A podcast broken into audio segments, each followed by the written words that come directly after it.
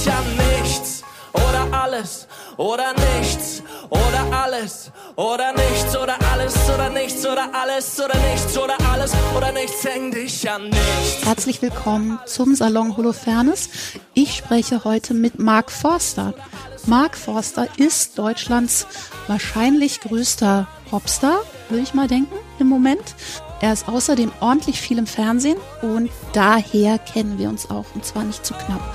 Wir waren zusammen bei Sing Mein Song in Südafrika und Mark hat die Sendung moderiert, ich aber durfte seine Folge, also seinen Abend, wo wir alle seine Songs gecovert haben, moderieren und nicht nur seinen Kogong singen, sondern ihn auch schon ein bisschen ausfragen, aber natürlich nicht genug.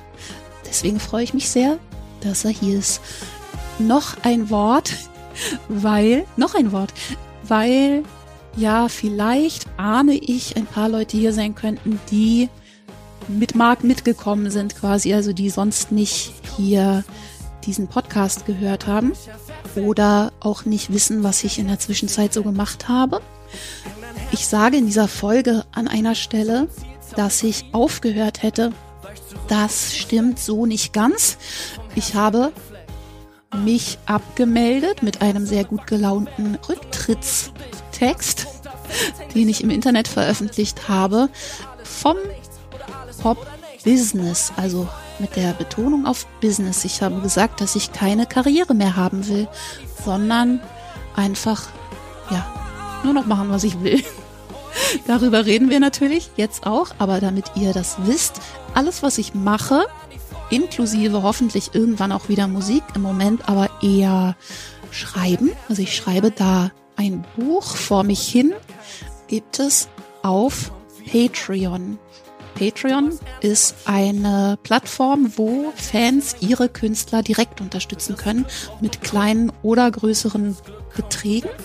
Und wir haben da sozusagen eine kleine Community, die wechselseitig ist. Also wir tauschen uns viel aus und meine Unterstützerinnen ermöglichen mir, dieses sehr unverschämt freie Leben zu führen und kriegen dafür zum Beispiel extra Folgen von diesem Podcast, sehr persönliche Geschichten, geschriebene über mein Leben. Einen Buchclub haben wir. Es gibt immer so Schnipsel von irgendwas, was ich irgendwo gefunden habe und so. Also, wir haben es sehr schön da. Und ich bin nicht weg. Ich bin nur woanders. Und zwar auf www.patreon.com patreon.com slash Judith Holofernes. Und Patreon schreibt man Patreon. So, genug über mich. Jetzt geht's um Mark. Hallo Marek. Hallo Judith. Wie schön. Wie geht's? Ganz gut eigentlich. Ich habe den Arm aus der Schlinge raus. Ne? Oh. Ich hatte sechs Wochen lang den Arm in der Schlinge und jetzt kann ich schon wieder so machen. Geil. Und so machen und so. Aber nö, irgendwie eigentlich alles ganz schick. Wann haben wir uns das letzte Und, Mal gesehen? War das bei dieser Fernsehsendung äh, von Joko? Ich glaube ja. Ja. Ja, ne? Ist ganz schön lange her. Und ich finde es auch schade, dass wir den Podcast jetzt nicht in echt machen können. Aber ich dachte irgendwie, bevor man ewig wartet. Ich auch. Das ist eigentlich der oder? Hauptgrund, warum ich den mache, ist, um dich mal wieder zu treffen, sozusagen. Ja, schön. Und ich mache ihn, um dich die ganzen Sachen zu fragen, für die meine Mark Foster Folge von Sing mein Song nicht gereicht. Ja. Weil ich, ich durfte dich ja schon mal moderieren. Ja, und stimmt. vorstellen und so. Und es war ja auch lang, ne? Es war ja auch, weiß ich nicht, eine Stunde oder so. Und ich glaube, ich bin sogar einiges schon losgeworden, aber natürlich ähm, kann man dich noch viel mehr Sachen fragen und ich freue mich total. Ich freue mich auch. Äh, was ich gedacht habe, hm, das mache ich mit ganz vielen Gästen, weil die Gäste sind ja wahnsinnig unterschiedlich. Ja. Und es ist ja ein im weitesten Sinne Kreativitätspodcast. Ja. Und äh, richtet sich auch an Leute, die auch kreativ arbeiten und wollen und so. Ne? Ja, ich würde gern mal kreativ arbeiten. Ja, ne?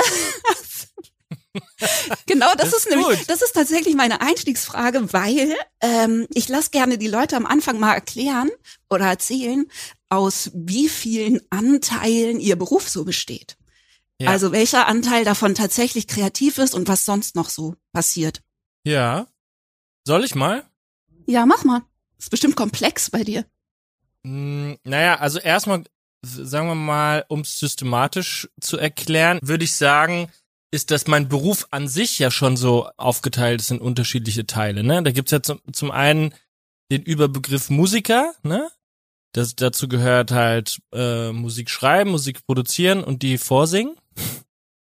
Und der zweite Teil ist ja irgendwie bei mir, hat sich so die letzten Jahre eingeschlichen, so ein bisschen auch dieses Lustigsein, ne? Also äh, im Fernsehen bei schon immer bei Formaten, die was mit Musik zu tun haben, aber ähm, ja, ich sag mal so Unterhaltungszeugs, ne? Das sind so die zwei Teile. Das teilt sich auf, glaube ich, so in 80-20, 80 Musik, 20 dieses Unterhaltungszeugs. Boah, das ist aber eine extrem gute Quote. Also hast du eine total gute Kunst zu anderer Kram-Ratio. Ja, ich, also ich finde ja den anderen Kram auch Kunst. So, also ich Ja. für mich fühlt sich, äh, wenn ich jetzt bei The Voice of Germany bin oder so, ähm, das ist, das macht mir totale Freude und ich empfinde es auch als Kunst. Vielleicht bin ich der, der einzige auf der Welt sozusagen, aber ich, ich finde, so wie ich das so vorbereite und wie ich das so sehe, ne, so ein, so ein Format wie Voice of Germany zu machen, das ist, das ist ja quasi Impro-Theater, aber halt ja, wirklich. voll. ist, ja, ist ja nichts Total, davon geskriptet. klar. Es gibt so, ähm, so, es gibt sozusagen so ein so ein äh, Gerüst drumrum, ne? Nämlich da singen ganz tolle Talente mit einer großartigen Band. Und ähm, da gibt's sozusagen so ein paar Voice Coaches, so was immer so super erfolgreiche Leute sind. Und der Rest ist dann, drücken die auf Play und dann geht's los. Darf ich da ganz kurz was zu sagen, dass ich nämlich, ich hätte das früher vor, äh, bevor wir uns bei Sing Mein Song getroffen haben, ich hätte das nie geglaubt. Also ich hätte dir das wahrscheinlich auch jetzt nicht geglaubt, weißt du, wenn du es mir erzählt hättest, hätte ich gedacht, ja, ja, ja, das ist bestimmt alles total geskriptet.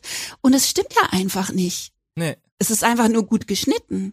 Oder, ne, oder gut, also na gut, bei The Voice ist es ja sogar noch viel stärker. Viel Live. stärker geschnitten. Äh, Nee, viel doller geschnitten noch als bei, äh, bei Sing Mein Song. Ach so, Ab- weil die Aufzeichnung irgendwie, weiß ich nicht, sechs Stunden dauert oder so, ne?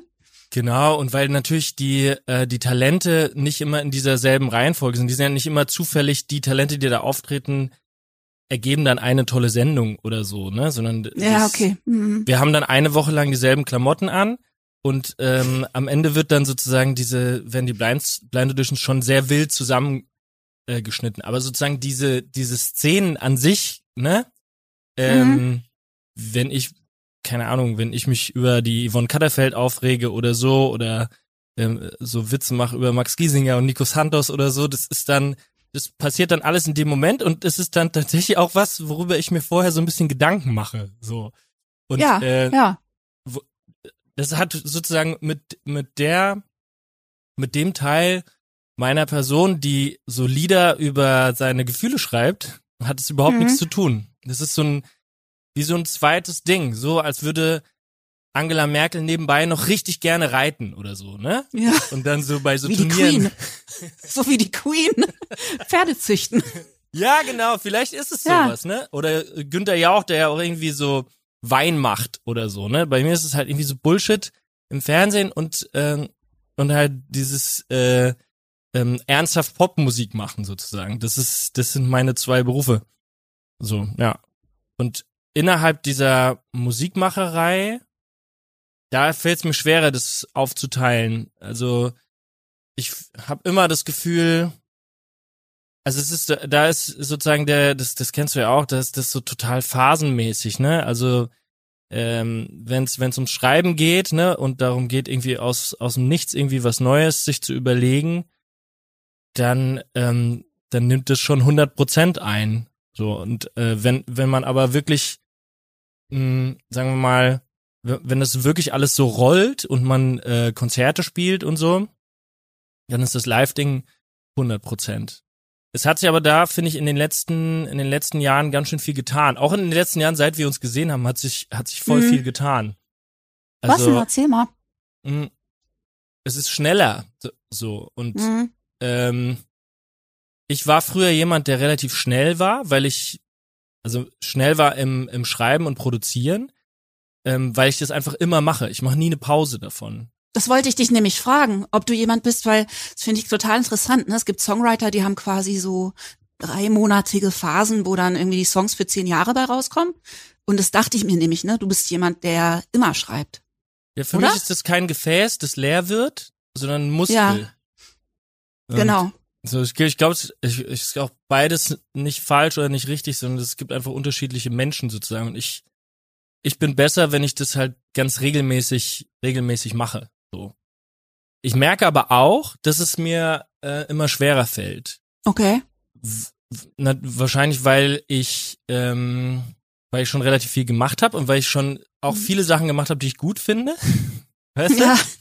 Also es gibt Voll. halt voll viele, ich habe schon relativ viele Haken gemacht auch, ne?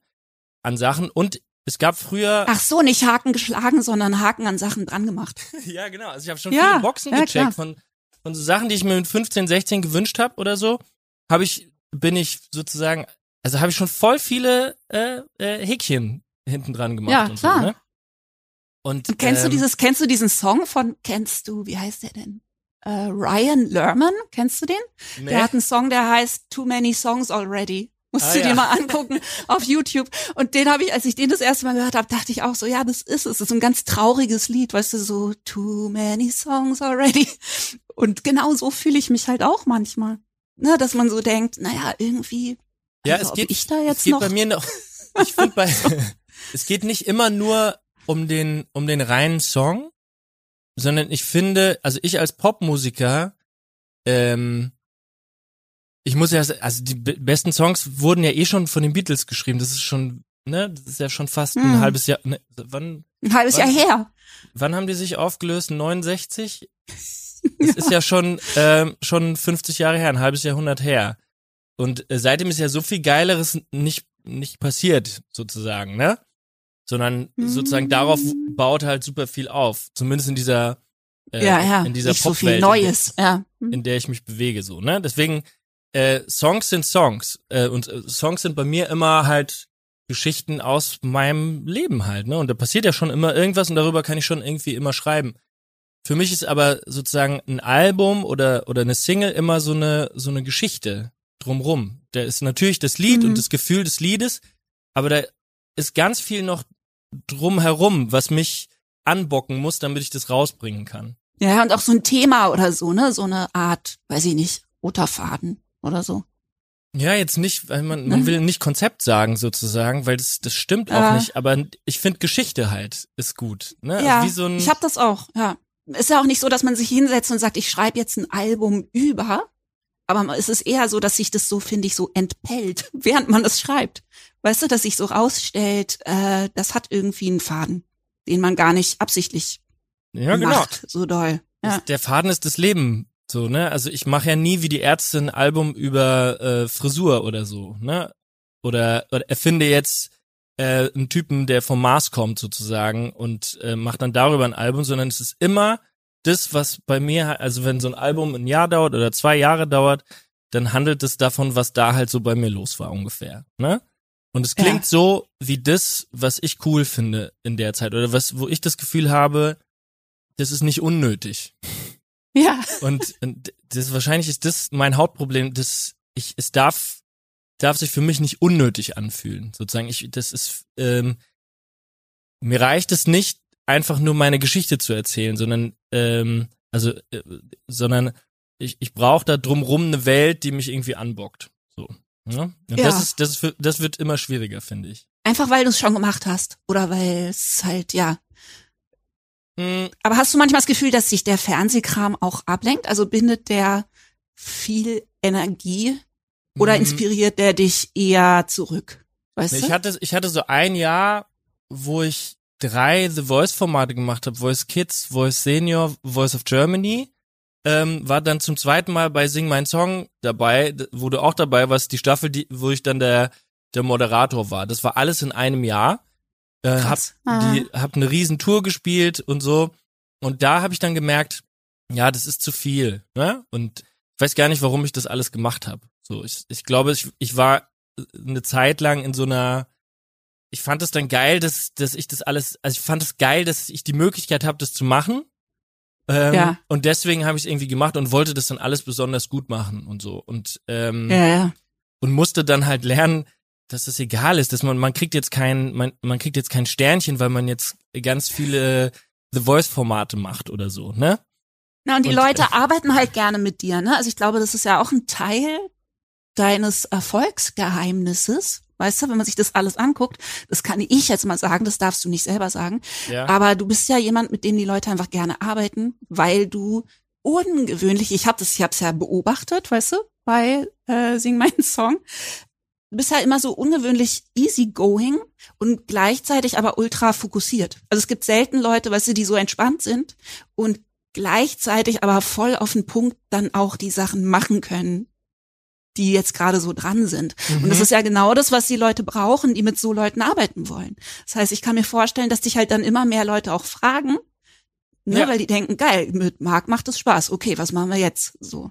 Genau, kann sein, sozusagen. Aber erstmal bin ich ja aus dem Innern, wenn das, das kann man so sozusagen aus dem äh, von außen kann man das so beurteilen. Aus dem Innern bin ich halt äh, Marek aus Winnweiler aus der Pfalz, der irgendwie nicht fassen kann, dass das alles geht, sozusagen. Ne? Also als ich mir mit 15, 16 vorgestellt habe, ich will mal ein Lied im Radio haben oder ne, ich finde Harpe Kerkeling cool oder so, habe ich nicht. War das so? Ganz kurz, äh, da muss ich einhaken, aber weil das wollte ich dich nämlich fragen, ob du sozusagen als Kind ähm, für beides schon Vorbilder hattest.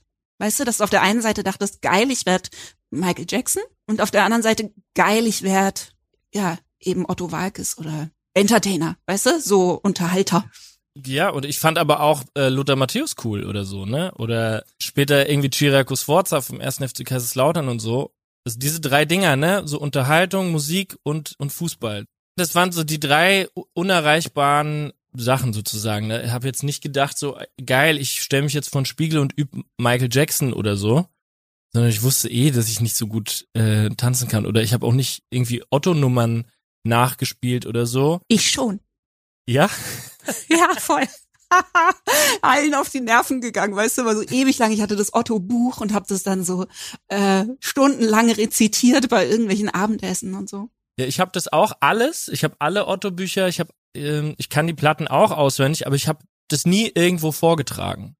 Ich habe auch die ganzen äh, Beatles-Songs, dann konnte ich auf dem Klavier und so. Ich habe die aber nie irgendjemandem vorgespielt. Und äh, ich habe auch extrem viele Interviews geguckt und gelesen und so und äh, und mir darüber Gedanken gemacht, wie ich denn ein Interview geben würde. Ähm, lange, lange, lange, bevor sich irgendjemand für ein Interview mit mir äh, interessieren konnte, sozusagen. Und ich habe immer Fußball geguckt und habe aber nie selber gespielt. Ich hab, war wie so ein eher wie so ein Schwamm, weißt du? Ich war nicht Mhm. so so wie Paul McCartney, der irgendwie drei U-Bahn-Stationen weitergefahren ist, damit ihm jemand äh, hier E-Moll 7 zeigt auf der Gitarre oder so. Ja, nee. So war ich halt nie, ne? Aber ähm, ich habe mir es aber vorgestellt, wie es wäre, wenn ich das wäre. Ja, So. kann ich total gut nachvollziehen. Ich war auch äh, so hauptsächlich Fan. Also ich habe auch manchmal das Gefühl, dass meine ganze Karriere sozusagen hauptsächlich aus äh, so auch dabei sein wollen motiviert ist oder so. Ich Weißt du, ich war so inbrünstiger Fan, weißt du? Ich war so inbrünstig immer Fan, dass ich eigentlich gedacht habe, ja, ich will auch das machen, was die Leute machen, weil das ist das Geilste auf der ganzen Welt. Ich glaube aber, dass bei dir Coolness noch eine viel größere Rolle gespielt hat als bei mir. Weil du magst, äh, du kennst super viele Leute, von denen ich noch nie gehört habe, ne? Und setzt es, ja. du setzt es so voll oft voraus, so, ja, hier von Mhm. Sliggle Dragon, das, die vierte Platte Over the Snake Leg, äh, die war krass, oder? Äh, ha, wusstest du, dass man bei Over the Slick Neck, den vierten Song, wenn man den rückwärts, weißt du, das, ähm, ja, und das du, stimmt. du kannst dir nicht vorstellen, dass das dein Gegenüber nicht weiß, sozusagen, ne? Das stimmt, das nennt man, glaube ich, äh, Nerdtum. So. Ja, ich glaube, aber- ich bin da tatsächlich ein ziemlich 1A Nerd. Also ich zum Beispiel Pola sagt das manchmal zu mir, weißt du, dass wir irgendwie zusammensitzen mit Freunden und ich erzähle irgendwas begeistert und dann sagt er danach, du darfst nicht immer davon ausgehen, dass die Leute alle so drauf sind wie du. Ja, aber du gehst wirklich Ja. nicht davon aus. Das ist ja das Entzückende. Du, du denkst ja wirklich, jeder ist so. Ne? Das ist ja sozusagen Ja. der große Unterschied zwischen dir und allen anderen Menschen auf der Welt. Ne? Es gibt wahrscheinlich so eine Hand, so einen handverlesenen Kreis, mit dem Es du dich richtig welche. geil unterhalten könntest, sozusagen, so vier Wochen am Stück. Und alle anderen, so, ich mach das, mir ist es voll oft passiert, dass ich dir so Wissen zunicke und so tue, als würde ich das jetzt kennen, sozusagen. So, ah ja, das ja, tut stimmt, mir total krass. leid. Weil ich will mir das selber abgewöhnen, weißt du, ich will selber, nämlich, ich meine, ich bin jetzt 44 und man erwischt sich ja noch manchmal dabei, ne, dass man dann Ja. so, hm, ja, kenne ich. Und ähm, das will ich nämlich zum Beispiel gerade mich erziehen, das überhaupt nicht mehr zu machen. Ah ja, Weißt du? Also so zu allen Wissenslücken auch zu stehen oder so. Oder noch nicht mal, es gibt ja dieses Halbe, wo man so quasi gerade noch behaupten kann, man hätte nicht behauptet, dass man es kennt ja. weißt du? Sondern einfach so geschickt, so ein bisschen so, gerade so ein Ja. bisschen in die Ferne guckt. Und ich habe mir jetzt äh, vorgenommen, dann immer zu sagen, kenne ich nicht, kenne ich nicht. Ja, aber du Damit kennst es halt meistens, ne? Ich kenne halt wirklich nur den ersten FC Kaiserslautern, die Beatles und Thomas Gottschalk. Das war's. Aber das stimmt ja auch nicht ganz. Nee. Also ich finde, man hört schon auch in deinen Songs und vor allem in deinen Produktionen hört man ja, dass du ein Arsenal hast. Also es stimmt ja so nicht, weißt du? Also zumindest inzwischen. Vielleicht warst du nicht so ein nerdiger Teenager, aber du kennst schon ein bisschen Musik, Marc. Ja, natürlich. So, ich bin ja auch, Ja. äh, bin ja auch Musiker äh, sozusagen, aber ich habe mich schon für die großen Sachen interessiert. Mich hat es schon immer fasziniert, dieses Zusammenspiel aus etwas berührt mich. Ne? Also Eleanor Rigby berührt mich. Yesterday berührt Ja. mich. So, wenn wir jetzt mal bei den Beatles bleiben. Und aber jeder findet es auch gut. So, ne? Mich hat es nie Ja. interessiert, irgendwie Hauptsache kompliziert zu sein oder so, ne? Oder Aber weißt du, was ich interessant finde? Ich muss es kurz sagen zu den Beatles, weil ich auch, also ich war auch ein totaler Beatles-Fan und so. Mir geht es so, dass ich zum Beispiel Bands, also neue Bands, die zu offiziell, äh, zu offensichtlich nach ähm, Beatles-Fans klingen, weißt du, wo man das so hört, Mhm. die finde ich immer voll äh, so, verkon so verkonstruiert. Das stört mich total. Also Klar. wenn man den, ich finde fast alle Bands scheiße, denen man das anmerkt.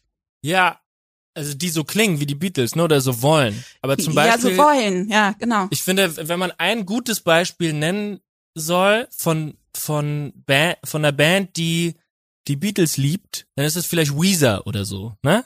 Ja, stimmt. Aber die haben halt so viel Eigenes. Klar, wenn das eine Band ist, die eine Ja, aber eigene. Substanz hat und das dann so ihr, das sich spiegelt darin, ihr Fan sein, damit habe ich überhaupt kein Problem. Ja, aber man würde zum Beispiel Ja. bei, bei mir jetzt auch nicht unbedingt drauf kommen, dass das alles von den Beatles eigentlich kommt, ne? Also Nee, sozusagen, nicht. aber es ist so, ne? Und es Ja. ist, glaube ich, und ich glaube, das ist ganz gut, dass wenn man, ähm, wenn man irgendwo, oder ne, bei mir ist es eine Mischung aus den Hm. Beatles und als zum ersten Mal deutscher Hip-Hop cool war. Das ist sozusagen, das bin ich. Geil. Ne? Freundeskreis und äh, John Lennon. Ja. So, fertig. und danach war's. kommt nichts mehr. Ja. Nee, und, und seitdem versuche ich das einfach, dass es klingt, als äh, wie etwas, was ich jetzt noch nicht hundertmal gehört habe. So. und, und- woher hast du dann aber, woher hast du, wenn du meinst, du warst gar nicht so ein Nerd und du hast dir keine E7-Akkorde zeigen lassen, woher hast du den ganzen Skill? Weil, also mal an die Hörer gerichtet, Marc kann das schon ganz schön so, ne? Und produziert sich weitestgehend selber und andere Leute und kann ein paar Instrumente spielen und so.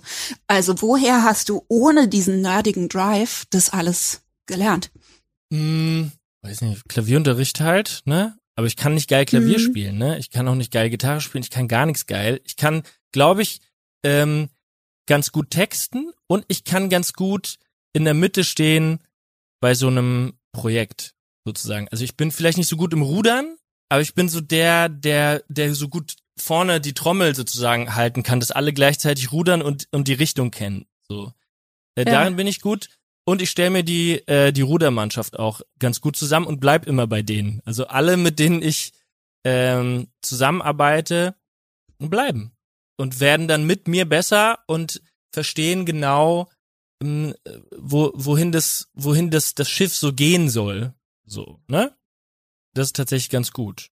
Und das heißt, du kommst mit einer, äh, mit einer Skizze dann gleich zu deinen quasi Gegenübern. Oder wie weit formulierst du das aus, bevor du dich dann triffst, weißt du, irgendwie mit. Es gibt unterschiedliche. Wege. Also es gibt ähm, gibt den Weg, dass ich ein dass ich ein Lied alleine schreibe hier an meinem hier an dem Klavier da. Ja, ja, Äh. genau, ich sehe. Klavier, schön. Für die Hörer, da ist dein Klavier. Ja. Ähm, entweder entweder sitze ich an dem und dann habe ich so ein paar Akkorde, die ich halt kann und äh, finde dann irgendwie irgendeine Reihenfolge, die ich vielleicht noch nicht so oft hatte oder ich hatte die schon oft und transponiere die dann später oder so und dann fällt mir dazu was ein.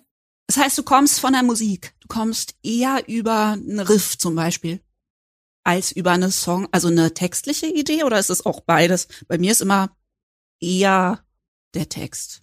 Der erste also ich habe nie, nie, nee, ich habe nie eine Zeile oder oder ein Text oder so vor der Musik. Ich habe so ein in der Notizfunktion von meinem Handy ist immer so ein aktueller, so das nenne ich dann immer Album 5 oder Album 3 oder so und dann stehen da drunter ganz viele Songtitel. Und immer wenn ich das Gefühl habe, hier äh, Podcast Action oder so ist jetzt ein guter Titel, dann schreibe ich den Ja. auf. Und Ach so, aber nur den Titel. Eine Nur Überschrift quasi. Ja. Nur den Titel und wenn ich das Gefühl habe, es ist schwer zu verstehen, dann äh, noch eine kleine Notiz dahinter. Also zum Beispiel äh, Kogong ist ja so ein, ja. ein bisschen bescheuerter Titel. Da habe ich dann halt mehrere Herzgeräusche aufgeschrieben. Bum bum, äh, Mhm. bub bub, äh, Kogong und irgendwie Ich so. bin dir sehr dankbar, dass ich nicht bub, bub, bub, bub singen musste. Also ich fand einfach die Idee gut, äh, ein Herzgeräusch als Wort zu machen. Äh, Mhm. und hatte dann auch das Gefühl, ich habe das, ich, äh, dass ich das noch nie gehört habe, sozusagen, dass das jemand gemacht hat. Und das hat mich dann sehr verwundert und deswegen habe ich das aufgeschrieben. Mein Problem mit, de, mit der Idee war, die habe ich lange mit mir in meinem Handy rumgetragen, weil die so äh, die große Gefahr hat, lustig zu sein. Und ja, ja, ja, genau. Mhm. und ich wollte nicht, dass es lustig ist. Auch alle Reime sozusagen, King Kong und Hast du auch gut hingekriegt, dass es, Beton. dass es nicht lustig ist. Ja, danke. Das, da hat mir dann halt die ganze Idee drumherum geholfen, ne? dass ich dann über ähm, über Yoko Ono äh, und Paul und John singen konnte und das dann im Abbey Road aufnehmen konnte.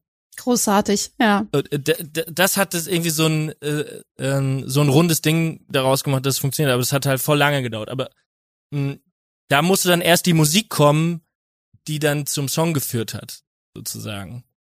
Aber das heißt, du hast eigentlich nie so, äh, weißt du, dass du dich so quälst beim Schreiben, oder? Weil das finde ich auch, ich finde das total interessant bei Songwritern, weil ich mit so vielen natürlich auch privat sozusagen darüber schon geredet habe und dass es die gibt, die das seit 20 Jahren machen und aber immer noch total leiden und sich so jeden Song irgendwie unter Todesqualen aus den Rippen schneiden, weißt du? Mhm. Und dann gibt's die, die so, denen das einfach Spaß macht.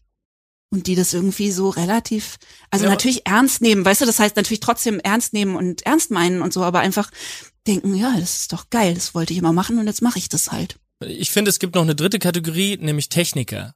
Leute, die, Mhm. ähm, die einfach wie so ein Werkzeug funktionieren. Wie so ein, die, ne, die jetzt wahrscheinlich nicht eine geile Skulptur machen könnten, aber die so ein richtig geiles Viereck sozusagen, so ein perfektes, wie aus einem Laser geschnitztes Viereck machen können aus Marmor. Die sozusagen, ne, das ist dann absolut gefühlskalt, aber sehr, sehr akkurat, schnell und gut. Mhm. Mhm, Aber und will das finde, jemand hat- hören? Bitte? Will den, den perfekten Marmorquader dann jemand hören? Und dazu tanzen oder? Äh, also erst, ja, Ja. glaube ich schon. ähm, mhm. äh, ich ich zähle mich jetzt nicht dazu, aber ähm, ich, äh, ich schätze das, ähm, mit, mich mit so, solchen Leuten auszutauschen und mich mit solchen Leuten äh, zu beschäftigen. Wahrscheinlich gibt's noch eine Art und Weise, sehr gute Techniker, die aber nur eine Sache können. Ja, also- stimmt. Also zum Beispiel Ed Sheeran ist, ist so jemand, würde ich sagen, ne? Der, glaube ich, sehr schnell und sehr gut das mittlerweile kann und das ganz, ganz viel gemacht hat, aber man hört immer raus, dass der das ist. Ja, wobei der das ja sich halt ein bisschen bei Ed Sheeran ja so ein bisschen spaltet in die zwei Sachen, die er kann. Ne? Also so Tanzfloor-Bums-Hymnen und halt so, ich bin der kleine niedliche Junge, äh, der über die grünen Hügel getollt ist, ähm, Zeug. Und ach Ja, und Songs zum Tanzen auf der Hochzeit und Stimmt. Ähm, also er hat schon so ein paar Sachen, aber das stimmt, die wiederholen sich ich bin voll, ich find, mag den total. Aber ich Also finde Shape of You super Beispiel, anfällig. was ja, was ja ein Tanz Dancefloor Bums Teil wäre, hat Ja. halt ist halt total angefüttert dadurch, dass er ähm, dass er ja eigentlich dass man weiß, woher er kommt und dass man weiß, dass er ja. Gitarre spielt, sozusagen. Das dadurch Voll. funktioniert das so gut. Ja, und hier von Justin Bieber, der, weißt du, bei der, der von Justin Bieber, wie heißt er? Oh Mann, den er geschrieben hat. Ähm, den habe ich im, Ra im Radio gehört. Ja, den habe ich im Radio gehört und habe sofort zu meiner ganzen Familie gesagt, das ist ein Ed Sheeran Song und Ja. habe recht gehabt. Und alle waren so voll beeindruckt. Es ist nicht leicht, meine Familie zu beeindrucken.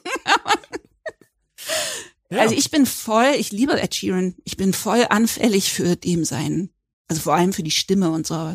Ich, Ja, ich weiß, was du meinst, aber meinst du, der, der, man merkt das aber, finde ich, langsam, dass er so ein Techniker ist. Und ich finde, man merkt, dass er verrutscht in Richtung Technik. Also am Anfang wirkte das nicht so, weißt du? Und jetzt kommt immer noch einer, noch einer, noch einer, wo man denkt, also vielleicht auch, wenn man weiß, wie das, was dahinter steckt, wenn man, oder? Wenn man sich damit ein bisschen auskennt. Manchmal habe ich jetzt so ein kleines äh, Verdrussgefühl, weißt du? Dass man so denkt, ach komm, Ja, und man Nochmal? kennt den Trick dann irgendwann ein bisschen so, ne? Ich glaube, dass da, das natürlich Ed Sheeran ist auch ein bisschen unfair, weil der halt ähm, wirklich, glaube ich, so zwei Jahre am Stück der größte Popstar der Welt war und so. Das ist dann Ja. das Licht sozusagen ist ja wie so unter einem Operationstisch, das auf sein Werk fällt, so ne? total. Das, ja. das hat man bei, bei wenig anderen Leuten. Aber ich finde, Ed Sheeran ist ein, ist ein sehr gutes Beispiel, weil der sehr modern ist. Der äh, ist selber ein, super Musiker und ein super Schreiber, ja. schreibt aber in der Regel mit fünf, sechs, sieben, acht anderen Leuten zusammen, Ja. äh, die selber auch äh, einen Song alleine machen könnten. Zum Beispiel äh, Ryan Tedder von One Republic oder Julia Michaels oder äh, 15 andere eher namenlosere äh, Songwriter. Und die tun sich zusammen, um zusammen mit Ed Sheeran einen Ed Sheeran Song zu schreiben. Ja, genau. Ja, klar. Die haben wahrscheinlich das sogar schon studiert. Oder sozusagen, die kommen in diese Session und denken, ich weiß genau, was du brauchst. So, ne? Oder Genau. halt. Und das stimmt nicht. Ja, Also die wissen Mhm. nicht, was er braucht, aber er weiß, was er braucht und das, was die so beitragen können, allein, dass die da sind, ne, allein, dass die sozusagen so zurückreflektieren, allein das macht ihn besser und lässt da so äh, neuere Sachen entstehen. Ich habe jetzt mal das äh, Beispiel f- vorgeschoben Mhm. sozusagen, weil ich diese Technik super oft für mich benutze, dass ich mhm. mich mit Leuten treffe und mit denen gemeinsam überlege, was für mich das Richtige ist. Auch wenn ich mich alleine hinsetzen könnte, macht Ja, ja, es mich genau. besser und macht es das Ergebnis besser, wenn ich das nicht alleine tue. So. Das finde ich total wichtig, weil weißt du noch damals, äh, wir haben, glaube ich, am Telefon einmal uns so voll ausgekotzt, als das bei dir darum ging, dass irgendeine Zeitung geschrieben hatte, Mark Foster schreibt gar nicht seine ganzen Songs alle ganz alleine. Und jeder, der irgendwie weiß, wie das funktioniert, also wie diese Credits auch entstehen, weißt du, unter den Songs. Also da stehen ja dann, ich versuche jetzt nicht so nerdig zu reden, also da stehen dann die Urheber, ja. alle, die da dabei waren. Und das sozusagen, wenn jetzt ein Song rauskommt und dann steht da drunter Mark Forster und sieben andere Leute, ja. dass es eigentlich nur bedeutet, dass du ein fairer Typ bist, der nämlich den Leuten ihren Credit gibt, weil im Prinzip ist es ja, also in Amerika ist es so, da kriegt jeder einen Credit, der einmal mit einer, du, Kaffeekanne durchs Bild gelaufen ist. ja.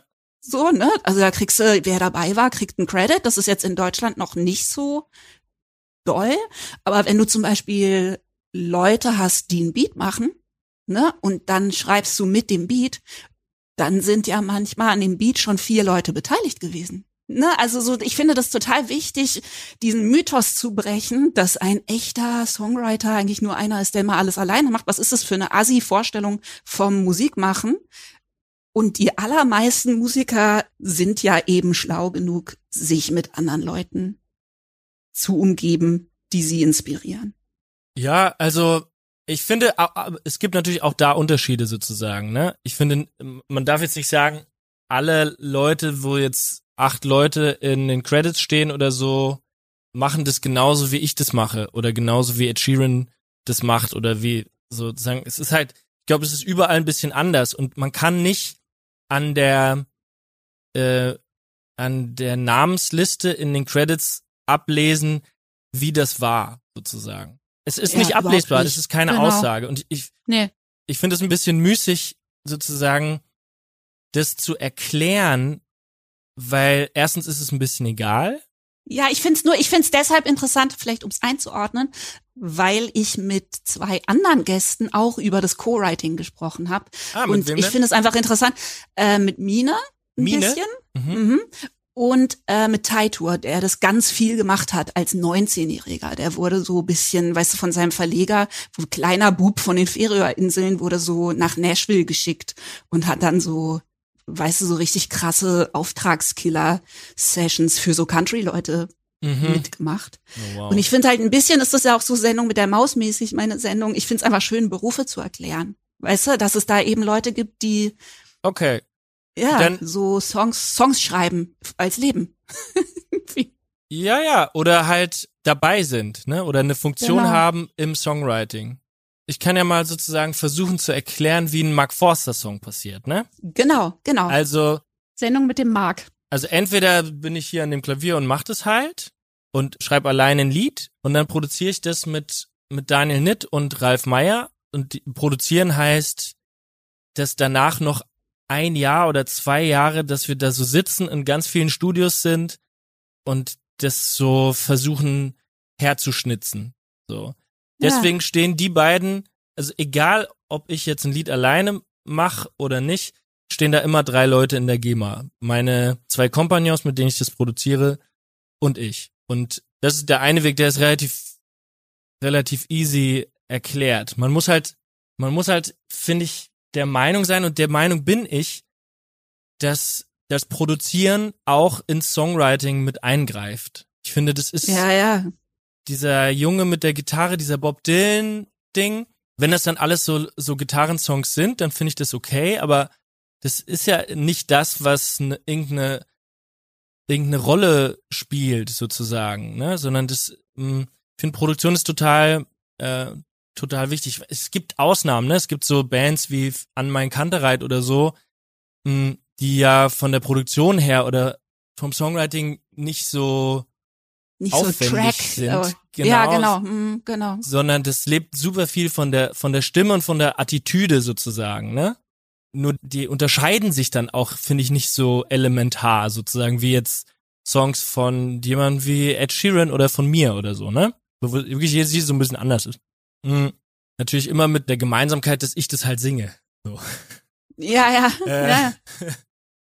Also, und die zweite Art ist, dass ich mich mit jemandem treffe und ein Lied schreibe, sozusagen. Zum Beispiel hier in dem Zimmer. Ent- Entweder ist dieser jemand, hat eine Gitarre oder so, oder baut Beats, so. Und dann macht man halt zusammen ein Lied. Dann ist sozusagen einer oder zwei mehr in dieser Liste sozusagen drin, ne? Was aber sehr fair ist, dass du nämlich jemanden, der einen Beat macht, als Urheber bezeichnest. Und ich glaube, das machen inzwischen immer mehr Leute. Aber ich finde das nur für Leute, die jetzt so ganz von außen kommen und als letzten Podcast mit mir den mit dem Dichter, äh, Jan Wagner, gehört haben zum Beispiel. Ich glaube, vielen Leuten ist es gar nicht klar, dass eigentlich urheberrechtlich Beteiligt nur Leute sind, die Melodie und ähm, ne, irgendwie Akkorde beigesteuert haben. Und Ja. Drummer zum Beispiel in einer Band, eigentlich, wenn die Band nicht super fair ist, leer ausgehen würden, weil sie keine Melodie, keine Melodie beisteuern. Das heißt, wenn du irgendwie äh, erfunden hast, Ja.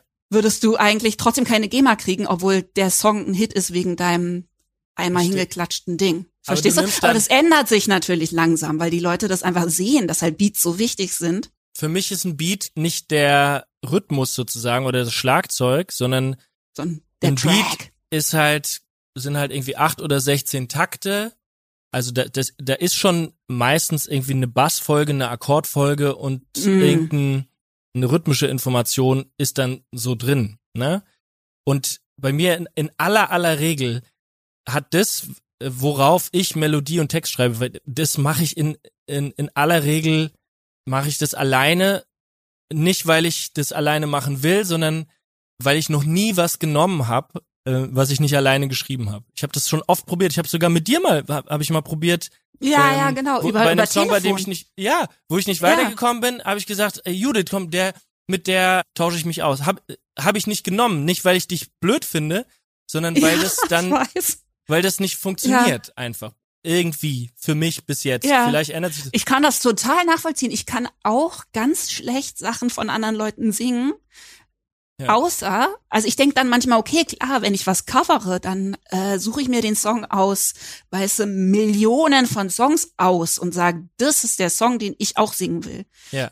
Aber die Chance, ich finde die Trefferquote, dass man mit jemandem zusammensitzt und der schreibt einen Satz und man denkt, geil, das will ich singen, die geht bei mir gegen null. Auch, also selbst wenn ich das ganz toll finde. Mhm. Aber ich finde, das ist so persönlich. Oder? Also ich, wenn man covert, dann findet man halt was, was so ganz hundertprozentig das eigene ist. Ja, also ich finde es trotzdem interessant bei dir, wie anders auch deine Texte sind, ohne äh, ohne die Helden, ohne die äh, den den Rest der Band sozusagen. Ist natürlich natürlich Ah, ist okay. auch eine andere Zeit, aber man Ja, genau. Mhm.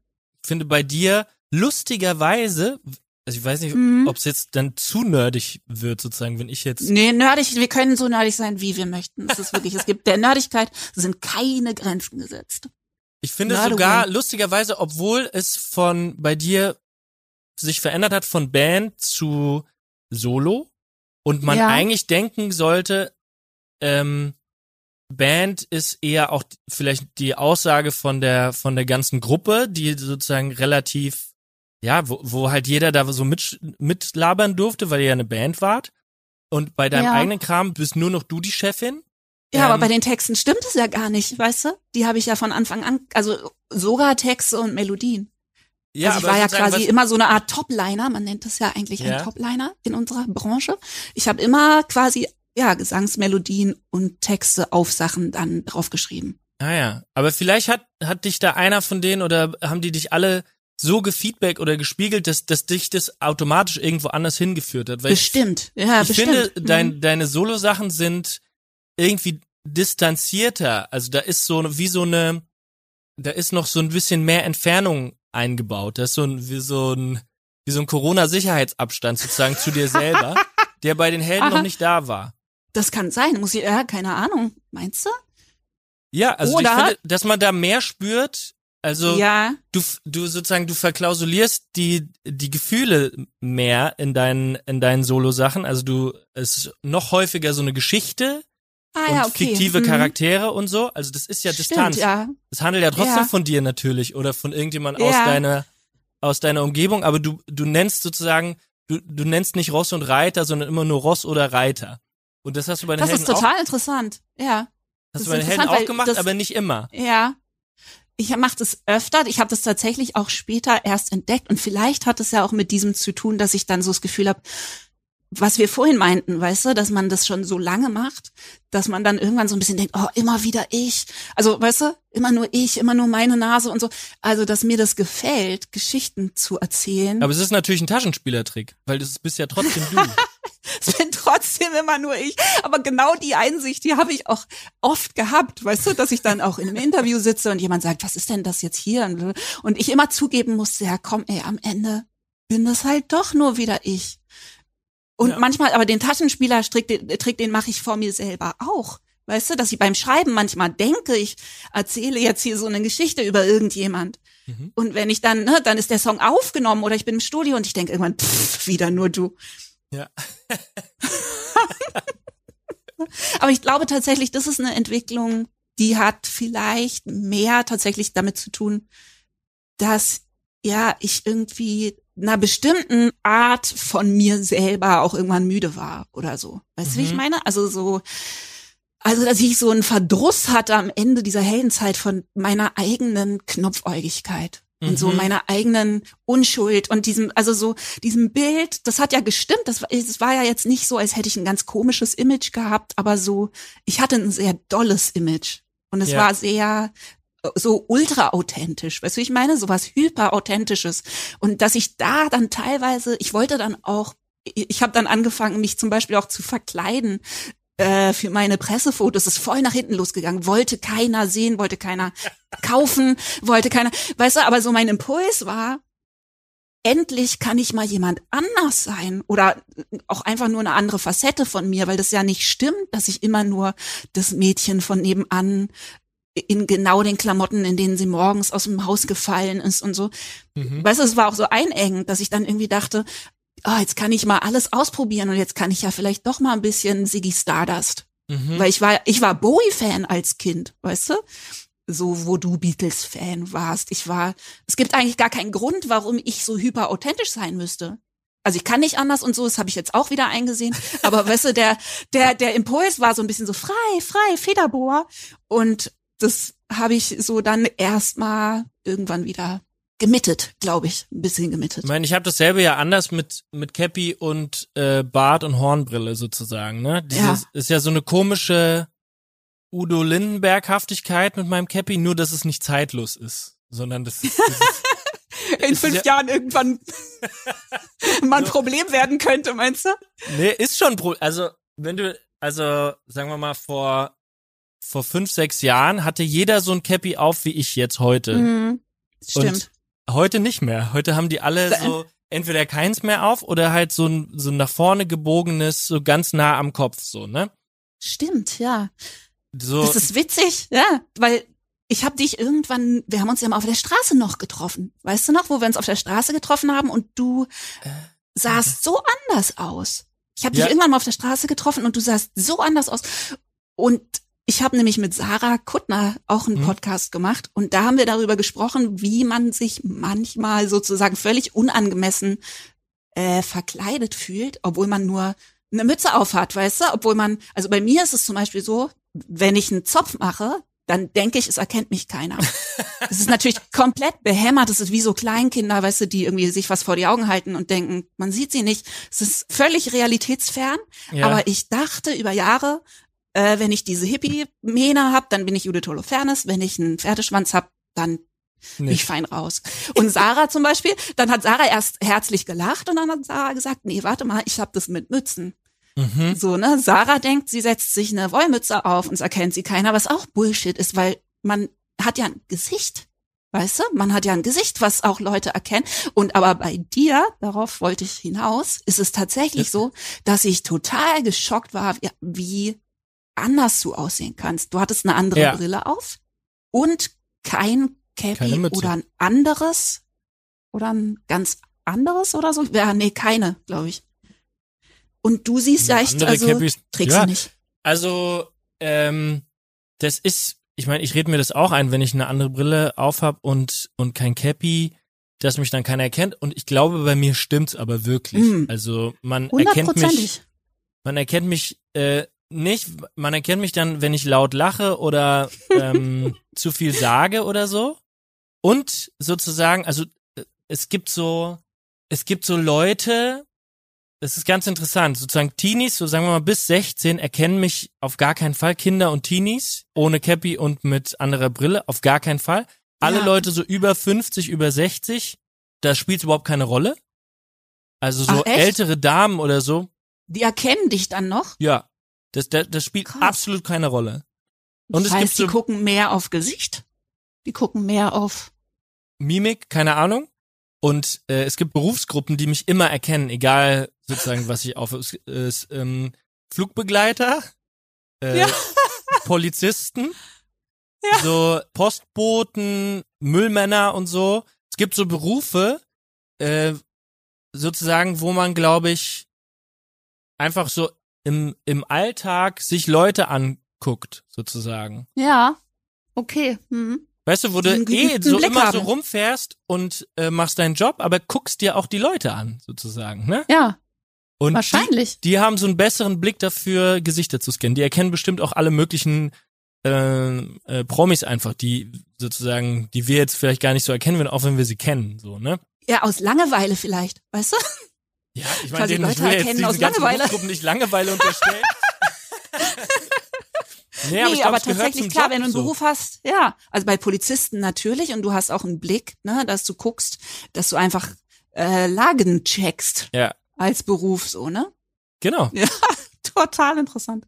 Aber weißt du was, das äh, ist eine wunderschöne Überleitung zu einer Frage, die mich total umtreibt, seit wir zusammen auf einer Almhütte saßen. Du entsinnst dich. Ja. Und zwar, also, ähm, oder besser, ich habe das Gefühl, dass diese Tatsache, dass du vielleicht dich so gut verkleiden kannst, eine der vielen Sachen ist, die dazu beiträgt, dass du so gut drauf bist.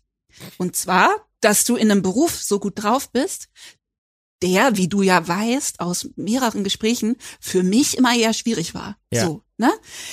Und ähm, diese Almhütte, das wollte ich da äh, deshalb erzählen, weil da, saßen wir zusammen, weißt du noch, ne, mit Ray, mit Leslie, mit Johannes und haben waren betrunken teilweise unterschiedlichen Grades. Du warst haben, auf gar keinen Fall ähm, betrunken. Ich war auf gar keinen Fall betrunken, deswegen erinnere ich mich sehr gut. Mhm. Wir haben Kaiserschmarrn gegessen.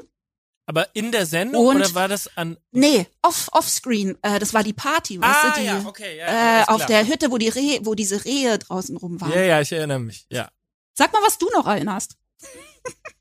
Äh, Dass der Es Kaiserschmarrn wirklich sehr, vorgefallen, sehr nee. gut war. Sehr gut war der. Vorzüglicher Kaiserschmarrn. Das ist eigentlich auch alles, was ich erzählen wollte. Nee, was ich erzählen wollte, war, wir haben uns den ganzen Abend oder sehr lange quasi, habt ihr versucht, mich zu coachen. Ja, also Leslie nicht. Leslie und ich haben uns ab und zu mal so äh, fragend angeguckt, weil Leslie und ich waren quasi so ein bisschen die Indie-Fraktion. Mhm. Und ihr und ich glaube schwerpunktmäßig Johannes und Ray, was vielleicht auch mit ähm, Marillenschnaps zu erklären ist, haben sozusagen mich gecoacht, warum ich nicht zurück in den Schoß des erfolgreichen Popstar-Daseins. Pops komm- Daseins kommen möchte. Und ich habe versucht zu erklären, was das für mich so schwierig gemacht hat, ne? Und was da und ich meine, du hast es, glaube ich, alle haben das sehr gut verstanden in Wirklichkeit. Es war eigentlich sehr lustig so, ne? Es war halt einfach ein ange, angetrunkenes Coaching-Gespräch und war auch sehr, es war auch, es war sehr süß, ja, weil alle sozusagen sich echt Sorgen um mich gemacht haben und ähm, so ein bisschen versucht haben, dafür zu sorgen, dass ich mal wieder Geld verdiene und so, ne? Also es war so ein bisschen so, hey, du müsstest nur mal wieder, schreib doch mal wieder einen richtigen Hit und so. Wow. Und auf jeden Fall, auf jeden Fall hat danach, habe ich darüber nachgedacht, was es ist bei euch dreien und aber vor allem bin ich dann bei dir hängen geblieben, was das so stimmig macht und warum es bei mir nicht so ist. Weißt du, wie ich meine? Mhm. Also was der Unterschied ist, warum ich darunter so leide oder gelitten habe. Ich habe es ja dann einfach anders gemacht, so ne. Aber es hat ja eine Weile gedauert. Aber hast du Äh, unter, unter dem Erfolg oder dem Erfolgsdruck? Sehr gute Frage. Unter dem Erfolgsdruck am meisten, aber auch unter den Begleiterscheinungen, was es einfach mit sich bringt, was man so machen muss, also was so ein Teil deines Berufs ist, Mhm. ne, so dieses und da habe ich jetzt nämlich das Geile ist, ich habe dann, ähm, weil ich habe dann danach zu Pola gesagt, ich habe noch nie jemand getroffen wie dich, bei dem das so stimmig ist, also wo ich sozusagen verstehen kann, wo ich dann, wo ich verstehen kann, dass ich sehe, wenn man das genau so macht wie du, dann kann das voll der geile Beruf sein. Und wenn man genauso, wenn man, und wenn man genauso ist wie du. Also ich hatte das Gefühl, du bringst sozusagen die perfekte Konfiguration, innerliche, mit, Mhm. um das erstens sehr gut zu machen und zweitens auch noch damit langfristig glücklich zu werden. Mhm. Und das würde ich voll gerne mit dir erforschen, was es ist. Weißt du? Was sozusagen einen glücklichen Popstar ausmacht, weil ich glaube, das ist nämlich, wenn man sich so umguckt, es gibt ja immer mal wieder welche, die dann in irgendeinem Hotelzimmer sich erhängen. Weißt du? So und oder Drogen und keine Ahnung. Und dann gibt's welche, wo man denkt, nee, für die ist es anscheinend einfach, die kommen da gut klar, bleiben gut drauf. Was ist es? Weißt du, was ist der Skill, den man braucht, um das, und jetzt kommt meine Theorie. Ich glaube, meine erste Theorie ist, Ja. dass du genau die richtige Mischung hast aus, dass es dir total wichtig ist und du es total ernst meinst, so, ne? Also, dass Mhm. es natürlich super aus dir herauskommt und auf der anderen Seite, dass du es aber trotzdem nicht, du bist nicht so eng damit identifiziert, ist meine Theorie. Mhm. Also, dass du so ein ganz kleines bisschen so einen Müheabstand hast zu Mark Forster mhm. oder so, die dir ermöglicht, da Spaß zu haben. Vielleicht. Mhm. Ich glaube, damit wäre ich nicht einverstanden, sozusagen, wenn du es, wenn du es auf, ähm, wenn du sozusagen Abstand zu den Songs und zu dem, was ich veröffentliche, meinst, Nee, meine ich nicht. da, dann, Meine ich da- nicht. Ich meine zu der Rolle. ja, zu der Rolle, ja, also, mh, Ich glaube, es ist ein bisschen komplizierter. So, ich glaube, es hat was damit zu tun.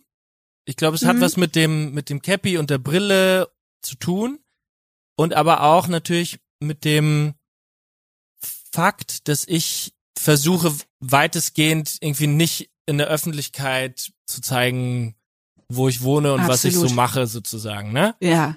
Ähm, ja, das ist natürlich absolut äh, ja. Was schwer ist, ne? Aus den unterschiedlichsten Gründen kann es kann das schwer werden und mh, es ist halt rechtlich ganz ganz kompliziert geworden mit diesen Clickbait-Sachen und den Boulevardmedien in, in Deutschland hat, hat sich, das, das hat sich alles ein bisschen zugespitzt. Geändert? Ach echt? Das wusste ich gar nicht. Also rechtlich dürfen die mehr oder? Nee, also haben man die nicht mehr so viel. Nee, die dürfen nicht mehr, aber die sind mehr und die äh, sind halt skrupelloser geworden. Also man, du kannst sozusagen nicht pauschal sagen, ich bin jetzt Judith Holofernes, ne, und ich möchte nie wieder möchte nicht fotografiert werden, wenn ich sozusagen in mein Studio laufe oder so. Ja.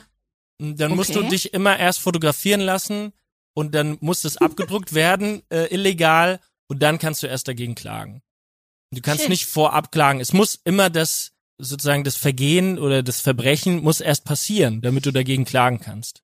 Auch das wenn du weißt, sehr klar. Auch wenn du weißt, dass das Verbrechen passieren wird und dass es sozusagen regelmäßig passiert, kannst du es nicht ja. vorher. Es gibt keine Art und Weise, das zu verhindern. Ähm, Scheiße. Und obwohl es sozusagen an der Tagesordnung ist, dass sozusagen gewisse äh, Leute gewisse Medien verklagen und auch immer gewinnen, ohne äh, ohne ein Verfahren sozusagen, weil es so die Beweislage so erdrückend ist, dass man immer, immer, immer gewinnt hat es keine Auswirkung auf die, auf die Praxis. Oh Gott. Das macht es natürlich schwierig. Schwerer. Aber, aber ja. es gibt, es gibt Aber sagen wir mal, bisher hast du das gut hingekriegt. Also das, genau, das ist, äh, ist bestimmt ein Teil dessen, warum du das so gut abkannst. Alles so, ne? Ja, aber ich meinte mit Distanz auch, ich meinte mit Distanz, glaube ich, eher so überhaupt nichts Negatives, weißt du, sondern ich habe das Gefühl, du hast so einen bestimmten Grad von Unabhängigkeit in dir, mhm. dass ich merke, du liebst es total. Du mhm. willst es auch unbedingt machen. Also da ist genug Dringlichkeit dahinter. ist jetzt nicht so, bin ich jetzt bisschen Mark Forster, so, ne? Aber dass man das Gefühl hat, du könntest auch dann irgendwann denken, und jetzt mache ich folgendes. Weißt du, wie ich meine? Also so eine bestimmte, ich merke bei dir, oder ich habe das Gefühl, ich bemerke so eine gewisse, du wirkst nicht so abhängig davon. Nee. Emotional oder so. Und ich glaube, dass das ein wichtiger Aspekt ist, dass man so ein bisschen verspielt bleibt und so ein bisschen denkt, ist doch voll geil alles, weißt du, macht doch voll Bock und jetzt mache ich das, jetzt mache ich das, aber nicht so.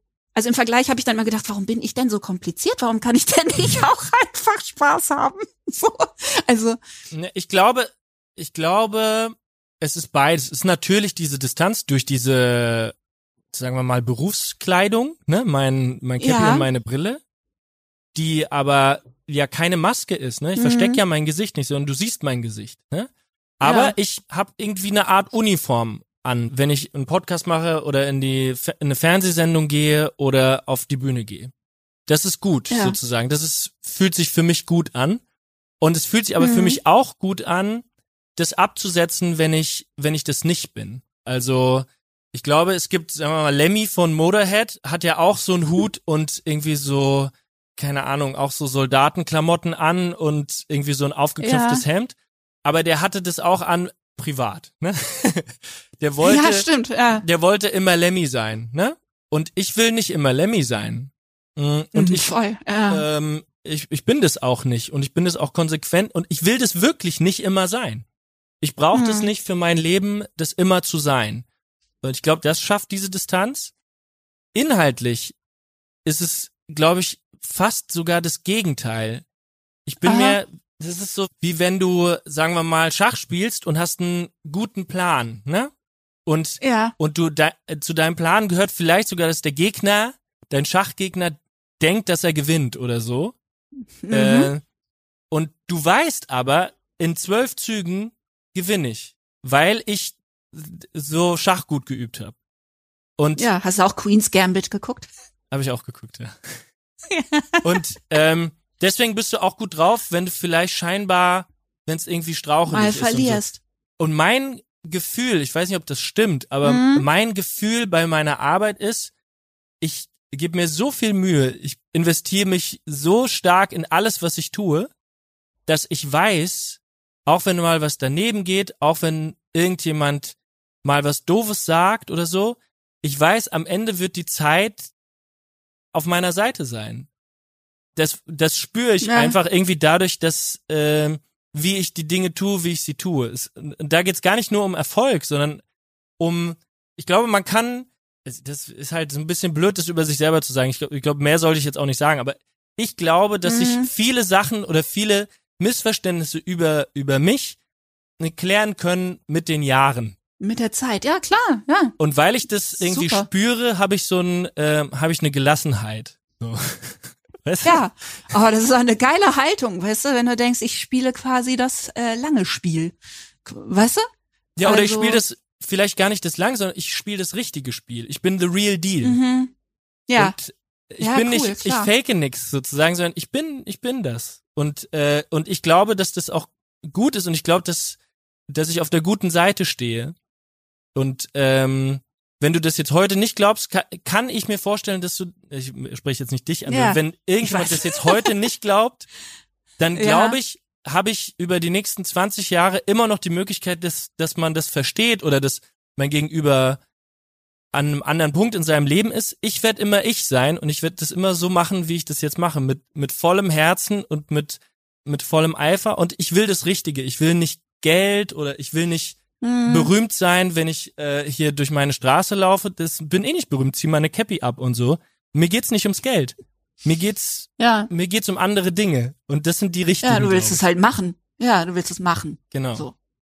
Das ist lustig, weil das so ein roter Faden ist, der sich total durchzieht bei ganz, ganz vielen Künstlern, die ich gesprochen habe, dass halt das einen so ein bisschen rettet vor allem.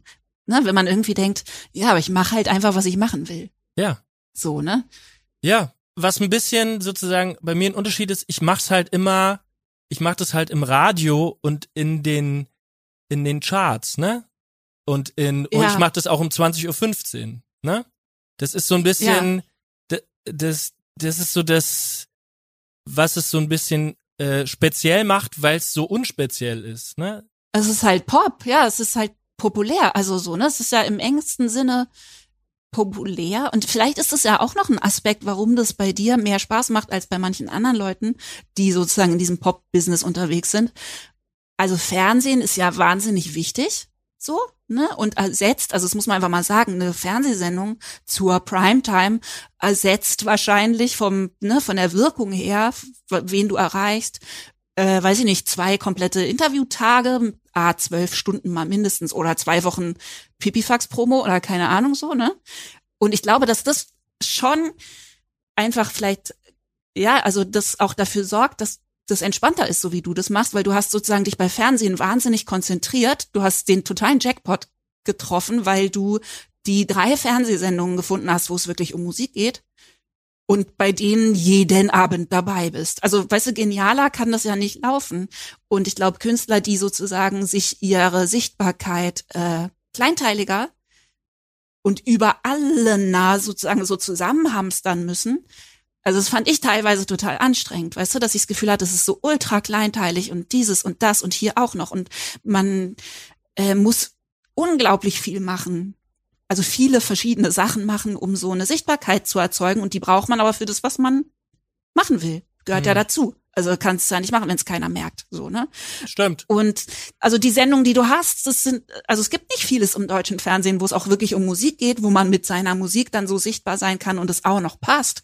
Weißt du, du nicht eben auf äh, ja, kleinen, uncoolen Ledersesselchen sitzt und irgendwie das nur mit der Gitarre vorspielen kannst und alle denken, das macht dir eine Riesenfreude. Ja, auf der anderen Seite sozusagen ähm, ist es bei bei The Voice zum Beispiel so, geht's ja nicht um um meine Lieder und bei Sing mein Song Hm, auch nur äh, ging's. Erstens habe ich das ja nicht so lange gemacht und zweitens ging's ja da auch eigentlich nicht um meine Lieder sozusagen. Das war, es hat natürlich was miteinander zu tun und auch der äh, meine Bekanntheit hat was damit zu Ja. tun, aber der der musikalische Erfolg oder dass irgendwie viele Leute meine meine Lieder gut finden, äh, hat nur bedingt was damit zu tun. Das kommt tatsächlich eher darüber, dass, dass man das vielleicht im Radio gehört hat, aber ich, Ja, klar. ich höre auch viele Sachen im Radio, die ich jetzt nicht cool finde oder so, ne?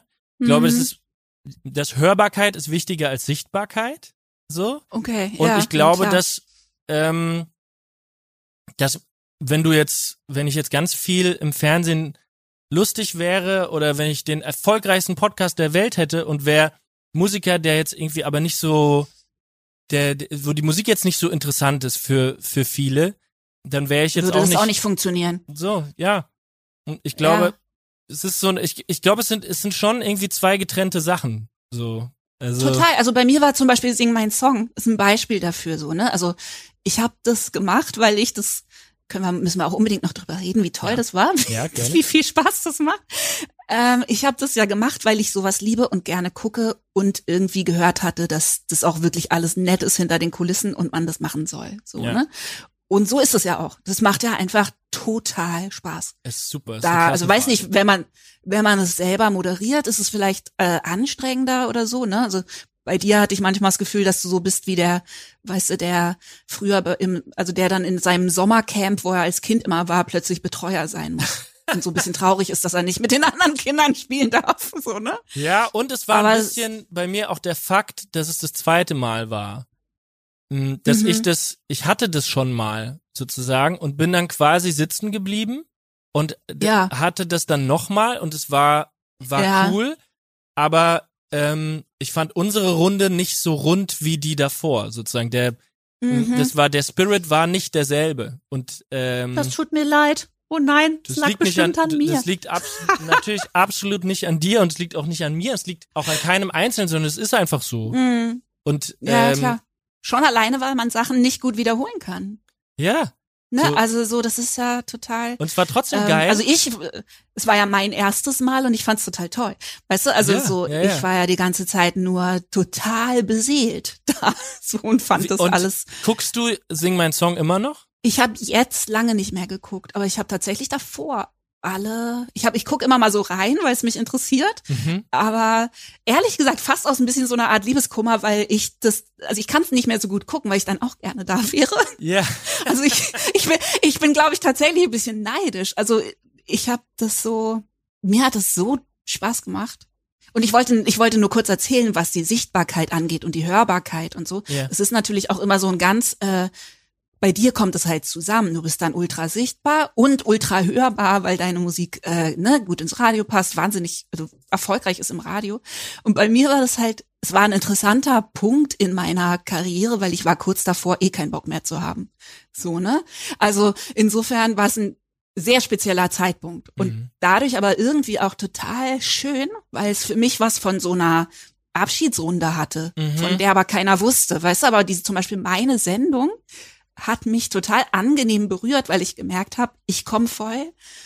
Ich kann so ganz entspannt damit sein, dass ich das mal war. Mhm. Ich, also ich kann ich kann es nicht so gut beschreiben, weißt du, aber es war so, es hatte sowas von letzte Ehrenrunde oder so. Es war gar nicht so, ich wusste das da noch nicht. Ich habe ja ein paar Monate später aufgehört, wirklich, ne? Oder halt so, ich habe so einen Rücktrittstext äh, formuliert und gesagt, ich bin raus.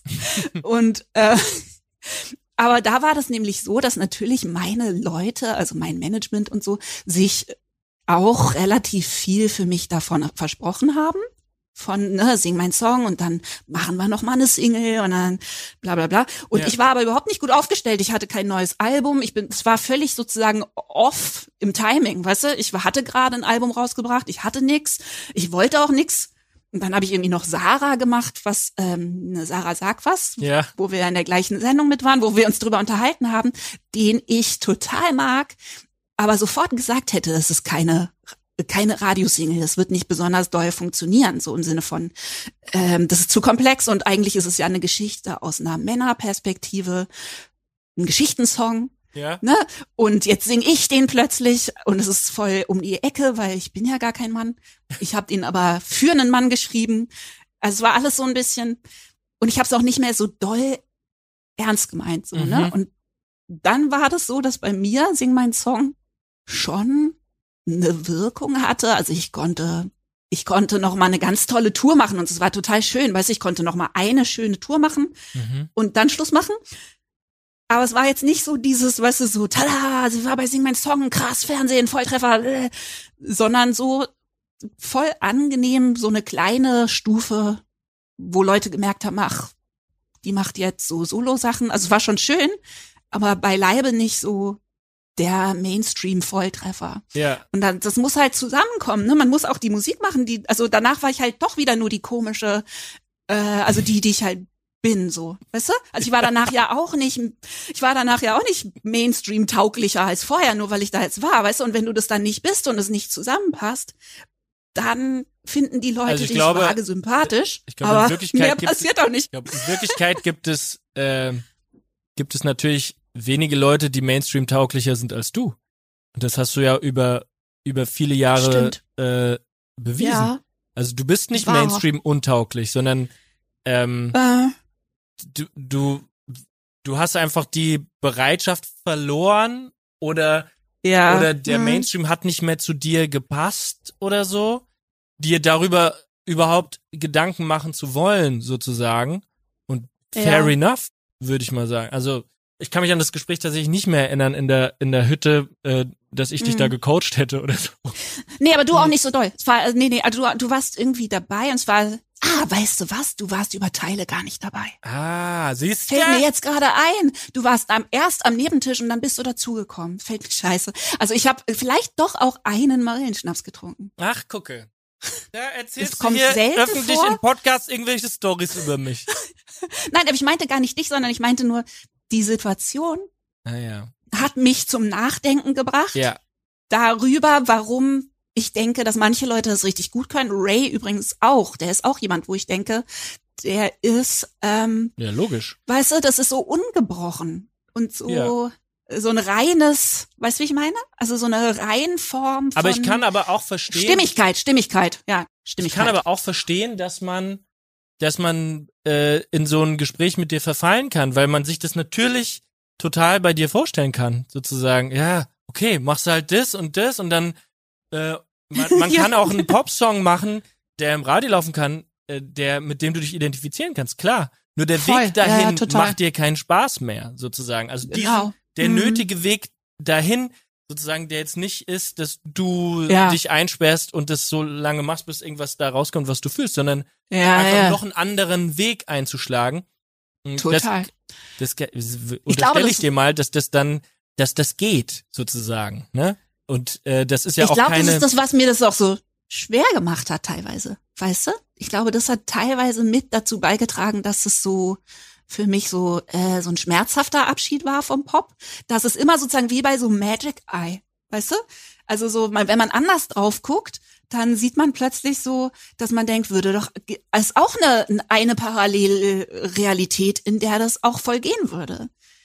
Weißt du, ich meine? Und dadurch war das so uneindeutig, weil natürlich immer Leute das in mir gesehen haben und dann auch das angesprochen haben und dann auch mein äh, Songwriter-Ego, weißt du, also es ist echt vorgekommen, dass dann Leute, ich habe halt mein bisschen verschrobeneres Zeug geschrieben, was ich dann jetzt schreibe und so und äh, habe an jeden Song, den man mitsingen kann, eine Minute 40 Instrumental Outro dran gemacht und halt quasi alles mit dem Arsch eingerissen so und aber natürlich kam dann immer mal jemand und hat dann gesagt, ähm, du hast diese Songs, aber also zum Beispiel Aurelie oder Nur ein Wort, das waren doch so hauptsächlich deine Songs, oder? Weißt du, das so Leute, und das geht natürlich dann an deine Songwriter-Ehre, dass du dann denkst, ja, ich kann einen Hit schreiben, weißt du? Und so, also ich glaube, das hat, da hast du voll recht, dass es so ein bisschen, Ja, das ist vielleicht so ein bisschen wie Westernhagen, der dann irgendwann so einen Hut sich aufgesetzt hat und so. Aus, aus einer, aus einer Protesthaltung. Aber ja, jetzt, glaube ich, könnte, wäre ich mir nicht sicher, ob Westernhagen einfach den Hut absetzen kann und ähm, also weißt du, es Ja. vielleicht, ich glaube, in die eine Richtung ist es eine, eine Entscheidung, man kann das machen. Ich weiß nur nicht, ob es in die andere Mhm. Richtung g- so ganz so einfach dann wieder ist, sozusagen. Nee, ist es überhaupt nicht, weil das ist ja auch, die Zeiten ändern sich ja auch, weißt du? Also es ist ja auch Mhm. so, das habe ich dann immer versucht, den Leuten zu erklären, die so gesagt haben, mach doch einfach wieder. Weißt du, dass ich das Gefühl habe, dass mit Wir sind Helden wir so, so einen ganz schmalen weißt du, so ein, so ein Spalt in der Tür gehabt haben, wo wir auf völlig unmögliche Art und Weise so durchgewitscht sind. Mhm. Und ich, ich weiß noch nicht mal, ob wir mit den Songs jetzt heutzutage so doll im Radio gespielt Nee, würden. Also ich glaube, nee, das hat sich einfach nicht? geändert. würde der nicht, Würden wir aber, nicht, eben, genau. durch diesen Spalt ist jeder durchgegangen, außer vielleicht Justin Bieber Mhm. sozusagen, dem alle Türen aufspringen, weil er so vor Talent alles wegboxt Mhm. sozusagen. Dazu gehöre ich definitiv nicht. Ich bin auch irgendwann durch so einen Spalt. Aber ich bin halt jetzt Mhm. nicht wieder rausgegangen, weil ich find's hier gut, sozusagen, in dem ja, Haus, klar, wo, ich, genau. mh, Ja. wo ich drin bin. So. Ja, aber ich habe ja auch Pop immer, weißt du, ich habe ja immer, deswegen war das nie so eindeutig, weil ich habe ja eine große Liebe für Pop. Und mein ganzes Songwriting basiert auf so 60er Jahre. Weißt du, wie du meintest mit den Beatles? Bei mir sind es dann vielleicht nie, nicht die Beatles, sondern so Motown-Zeug oder so, ne? Aber im Prinzip basiert meine Vorstellung von Songwriting weitestgehend auf 60er Jahre, äh, ja, Akkordfolgen und so. Und das ist ja nichts, was per Definition einen vom Pop ausschließt, so. Ich finde aber Weißt du, also auch ich meine, ich- viel 90er Jahre bei dir sozusagen. Also da, sozusagen diese, Mhm. diese Bands, die auf den 60er Jahren aufbauen, die aber in den 90er Jahren ähm, Mainstream waren sozusagen. Ne? Das sind ja die Griffe, Ja. die, die äh, bei Helden Rolle gespielt. Ich finde, die Helden hatten noch viel NDW. ähm, Mhm. Ja, voll, klar. So und und Ja, und dein Zeug natürlich ähm, ein bisschen weniger NDW und ein bisschen mehr äh, 60er, aber ich finde, du Mhm. bist schon sehr neun, ein 90er äh, Kind, Girl. mehr als du ein 60er Girl bist, so. ja, voll, stimmt. Ja, ist ja auch ist naheliegend, weil, ist ja auch naheliegend, weil ich da halt irgendwie gemerkt habe, dass ich Musik machen will. Und so, man bleibt ja, ja, schon ja, irgendwie klar, logisch. auch äh, hängen auf Zeug. So, voll, klar. Ich warte jetzt einfach lang genug, bis das alles wiederkommt. Nee, aber ich finde das, ähm, ja, das hat mich seitdem, ich habe da tatsächlich immer mal drüber nachgedacht und sogar auch mit meinem Mann drüber geredet, weil ich das Gefühl hatte, du bist sozusagen äh, ein seltener Fall von bestmöglich ausgestattet, um heil durch diesen Beruf durchzukommen. Weißt du? Check also es liegt bestimmt auch an deinem Naturell oder so, dass du ja auch einfach, glaube ich, relativ ähm, ausgeglichen und gut drauf bist. Wenn ich mich da jetzt nicht total. Und man darf nicht vergessen, wie spät das bei mir losgegangen ist. Ich war bei meinem Ja, ersten Album, mhm. das noch nicht mal erfolgreich war, ähm, Mhm. war ich 28 und bei meinem ersten richtigen Hit war ich schon über 30. Und da ja, das hilft. habe ich mich angefühlt wie ein, wie ein Newcomer und man hat es nicht so richtig gesehen, weil ich ein Cappy und eine Bart und Brille und irgendwie, ich habe nicht so viele Falten und so, aber ich Mhm. war schon über 30 und äh, Ja. gehe jetzt, geh jetzt auf die 40 zu, aber man, man spürt es nicht so bei mir sozusagen. Und ich glaube, dadurch, dass ich vorher Ja. ein ganz normales, ganz normales Leben gelebt habe, ich habe studiert und dann irgendwas gearbeitet halt, ne? Ähm, Ja, klar. und ich hätte im Leben nicht gedacht, dass ich 10, 15 Jahre später so jetzt da bin, wo ich, ähm, wo ich heute bin. Und ich glaube, das macht mich Mhm. auch so humble, was das so, was, was das so betrifft. Ich finde das, äh, also ich kann Ja. mir nichts Besseres vorstellen, als so zu arbeiten. So, das ist für mich keine Arbeit, das ist total geil alles. Ja. Ja, super. Ich glaube, das ist es auch, was ich bei dir und auch bei Ray immer total wahrgenommen habe. So eine, bei ihm hat es natürlich auch noch mit seiner Religiosität zu tun und so, ne? Und dass er eins von was acht oder zehn Ja, Geschwisterkindern glaube acht, ja. ist glaub, oder nee, er so, hat ne? fünf Schwestern. Äh, also diese Dankbarkeit, ne, wo ich immer, also ich meine, ich bin ja irgendwie Buddhistin und übel mal Dankbarkeit und dann teilweise habe ich mich richtig schlecht gefühlt, weil ich dachte, warum kann ich denn jetzt nicht dankbarer sein? Ähm, so, ne, warum kann ich nicht dankbarer dafür sein? Das ist doch alles voll geil. Das ist das, was du als Teenager wolltest und habe eine Weile gebraucht, um dann rauszufinden, dass es halt doch nicht genau das war. Weißt Mhm. du?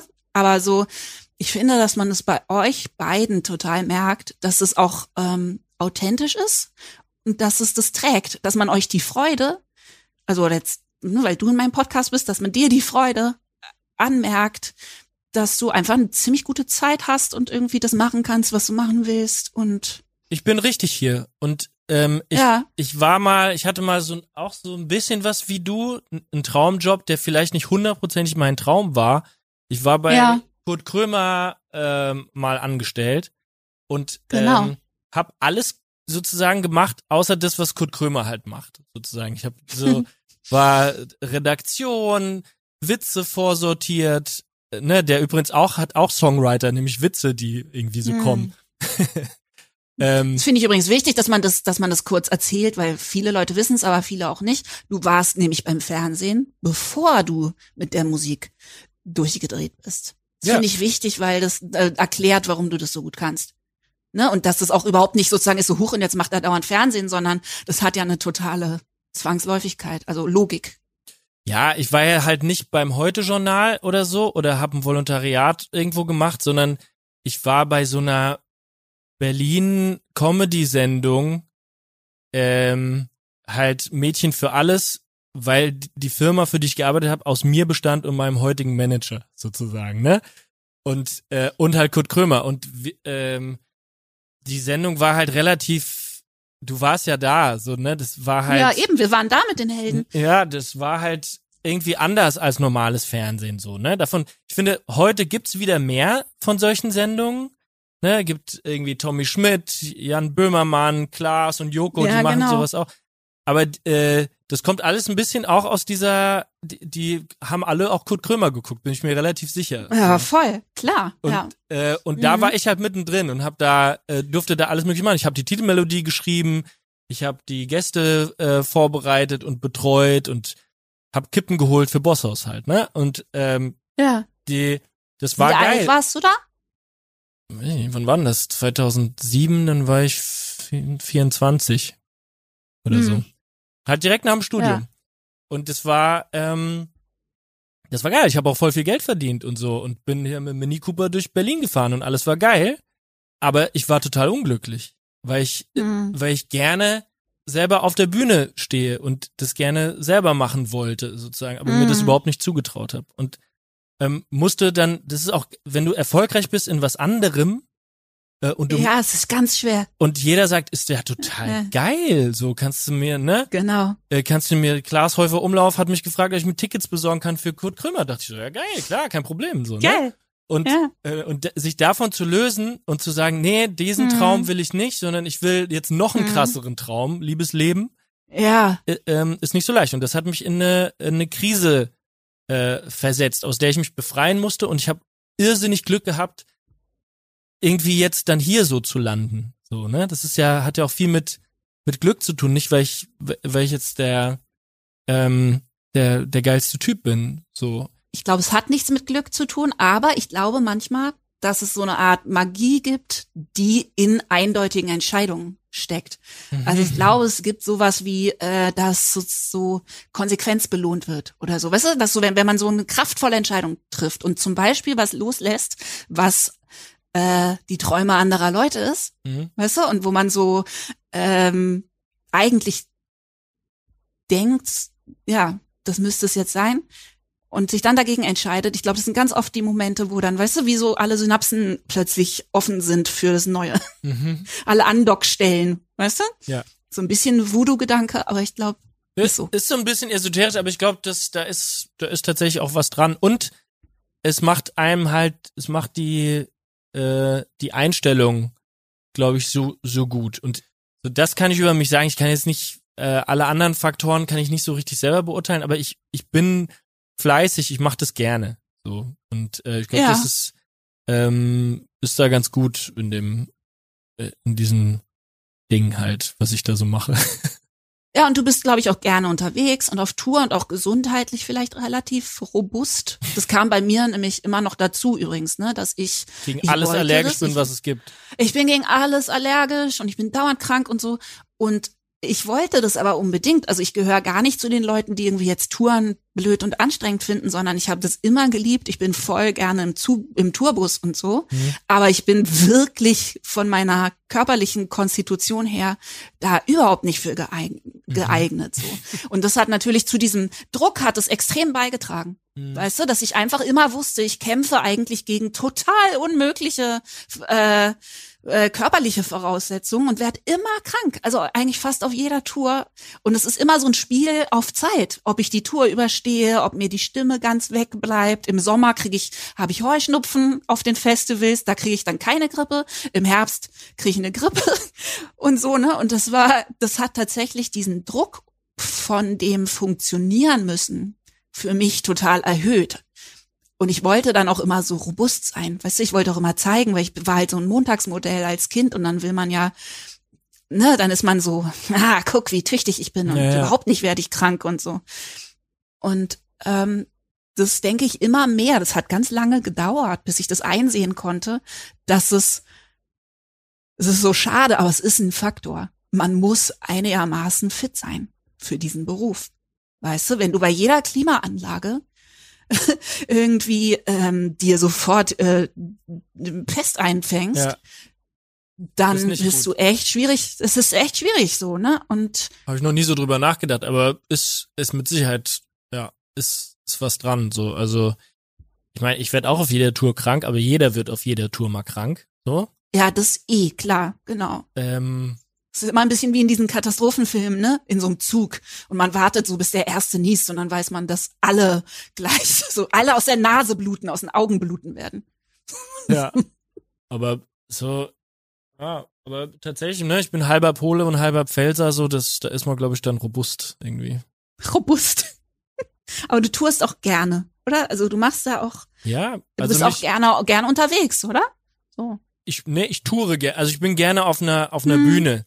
Ich bin jetzt nicht so, nicht so, ich, die, die Reiserei brauche ich jetzt nicht unbedingt. Es gab so Jahre, da habe ich mich wirklich ähm, an jedem Flughafen zu Hause gefühlt. Das war weird. Ja.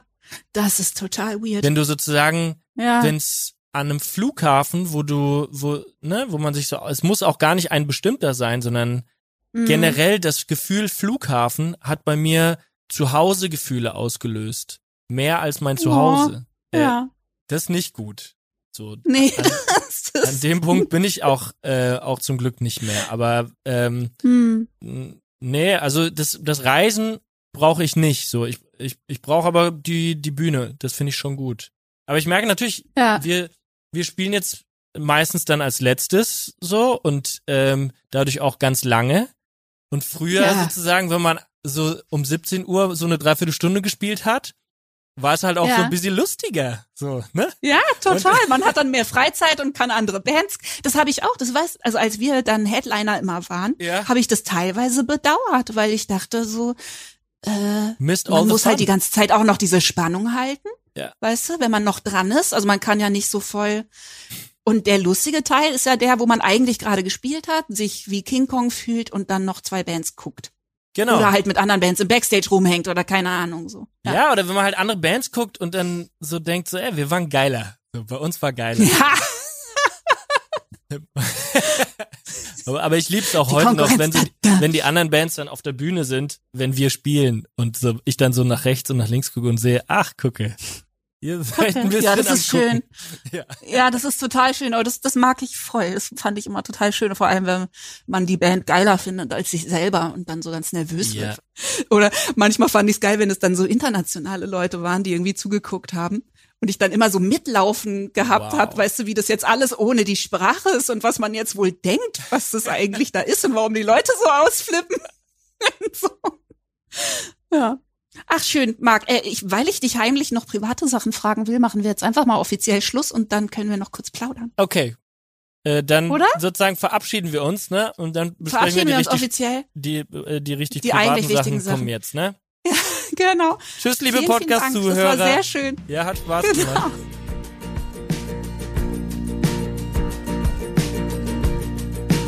Das war der Salon Holofernes mit Mark Forster. Bei Mark, schätze ich mal, muss ich euch nicht, wie ich sonst tue, sagen, wo ihr ihn findet. Ihr findet ihn überall. Ich habe mich sehr gefreut, dass Mark hier war und ich finde, dieses Gespräch war ganz wahnsinnig spannend.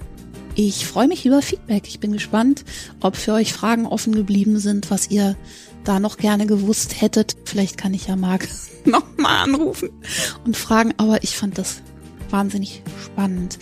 Wenn ihr weiter mit mir rumhängen wollt, mh, könnt ihr das wie gesagt auf Patreon tun.